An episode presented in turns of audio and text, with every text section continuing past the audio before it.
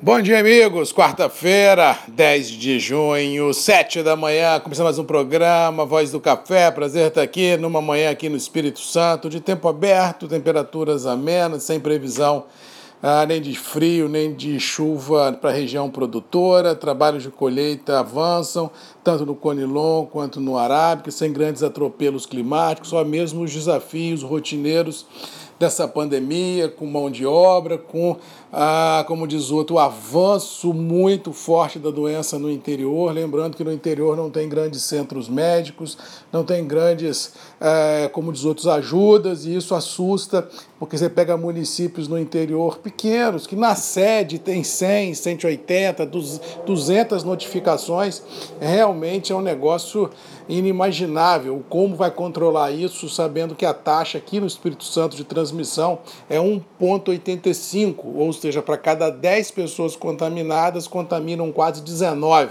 Ou seja, nessa proporção, o interior do Espírito Santo pode, em talvez 10, 15 dias, ganhar contornos inimagináveis, deixando tudo e todos bem estressados. Cuidado e atenção.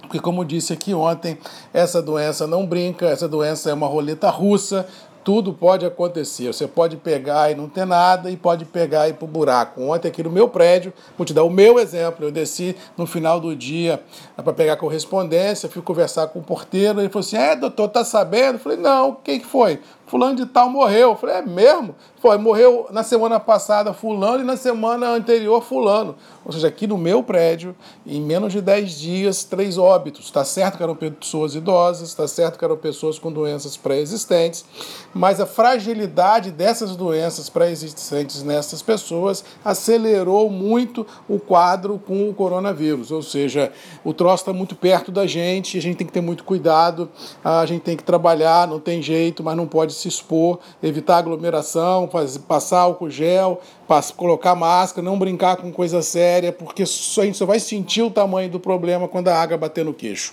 Ou seja, cuidado e atenção, porque o avanço dessa doença no interior do Espírito Santo, regiões que não têm grandes centros médicos, não têm grandes médicos para atender, pode ser uma situação muito complicada.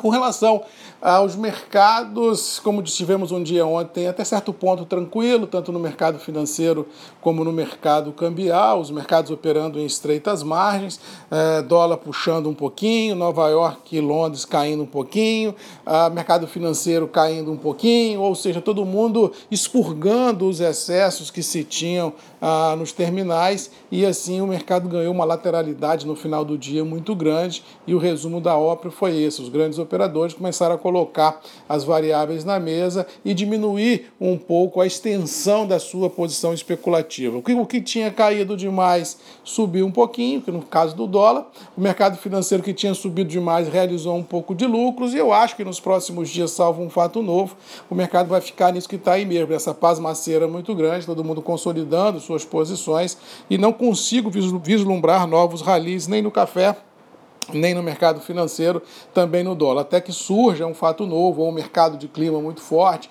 ou uma truculência política em Brasília muito forte, que faça com que os dólar, que o preço ah, do câmbio oscile com muita veemência. Fora isso, o que temos é um mais do mesmo muito grande. Com relação a café especificamente, algumas notícias interessantes. Ontem, mais uma vez, o SDA, que é o órgão americano para agricultura, arbitrou safras mundiais, falou que o Vietnã quebra um pouquinho ah, do que foi colhido na última na última colheita, ah, isso favorecendo o robusta, talvez dando uma sustentação maior em Londres, mas o fato que chamou mais atenção foi a divulgação ontem do IBGE, onde avaliou a safra brasileira 2020 um pouco a menor do que tinha avaliado anteriormente, falando alguma coisa ao redor de 57 milhões de sacas de café, alguma coisa ao redor de 42,8 de arábica e 14,8 uh, de Conilon. Vale a observação que, se nós pegarmos o que foi divulgado do SDA há 10 dias atrás, que foi 67 milhões de sacas de café, e pegarmos a divulgação do IBGE, órgão oficial brasileiro uh, que, que cuida de estatística, falando em 57 milhões de sacas de café, nós estamos tendo um range, quer dizer, uma margem de erro entre o que o americano acha e o que o brasileiro acha de 10 milhões de sacas de café. Eu não estou falando em 10 mil sacas, não estou falando em 100 mil sacas, não estou falando em um milhão de sacas, estamos falando numa diferença de expectativas oficiais brasileiras e americanas de 10 milhões de sacas de café. É quase a safra da Colômbia, que a Colômbia colhe alguma coisa entre 14 e 15 milhões de sacas de café. Ou seja, a diferença entre o que o americano acha e o que o brasileiro acha, oficialmente falando, é quase a safra da Colômbia. Ou seja, alguma coisa está errada. Ou nós estamos errados, ou eles estão errados. Só que eles, quando divulgam, têm a capacidade de derrubar a bolsa. Quando nós divulgamos, infelizmente caímos na, na, na falta de credibilidade, o que eu, particularmente, não comungo dessa teoria. Eu acho sim que, como disse anteriormente, o ideal seria colocar na mesa os técnicos brasileiros e o adido americano. Eu não sei se eles têm técnicos que rodam o Brasil, mas pelo menos deve ter alguém que roda com adido, e senta e fala assim: Fulano, como é que pode vocês dois ter uma percepção diferente em 10 milhões de sacas de café? Quer dizer, tem que chegar num acordo. Matemática é 2 mais 2. Não pode, é, é, como diz o outro, um arbitrar uma coisa e o outro não. E, por outro lado, ficam os produtores no Brasil olhando atônitos essas divulgações e sofrendo com perdas inimagináveis financeiras, já que as bolsas cederam na mesma proporção que foi divulgado pelo SDA há 10 dias atrás. Fica aqui o recado, como disse há 15 dias atrás, chamar a ministra Tereza Cristina, chamar os técnicos da Conab, chamar os técnicos do IBGE, chamar a embaixada americana, convocar o adido americano no Brasil para sentar na mesa e explicar como pode uma diferença entre os dados brasileiros e os dados americanos ter uma diferença de 10 milhões de sacas de café. Alguma coisa está errada. Se nós estivermos errado, tudo bem. Como diz o outro, vamos aprender com os americanos como é que faz a conta.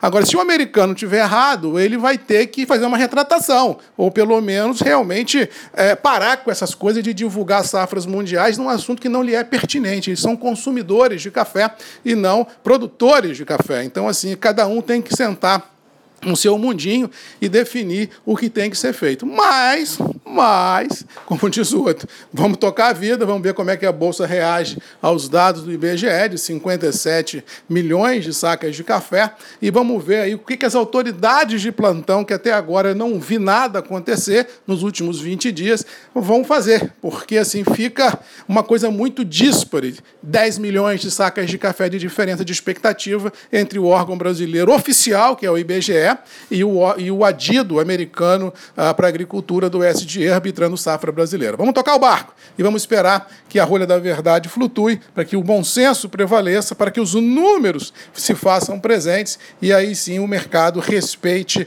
a, a quem de direito for as verdades, quais elas forem. Se o Brasil tiver certo, Vamos, como diz o outro, pedir uma retratação. Se o Brasil tiver errado, vamos, como diz o outro, sentar com ele na mesa e aprender como é que faz conta, aprender como é que vê lavoura, aprender como é que faz a estatística americana, para a gente ver de fato e de direito como as coisas funcionam. No mais, vamos ficando por aqui, desejando a todos aí uma boa quarta-feira.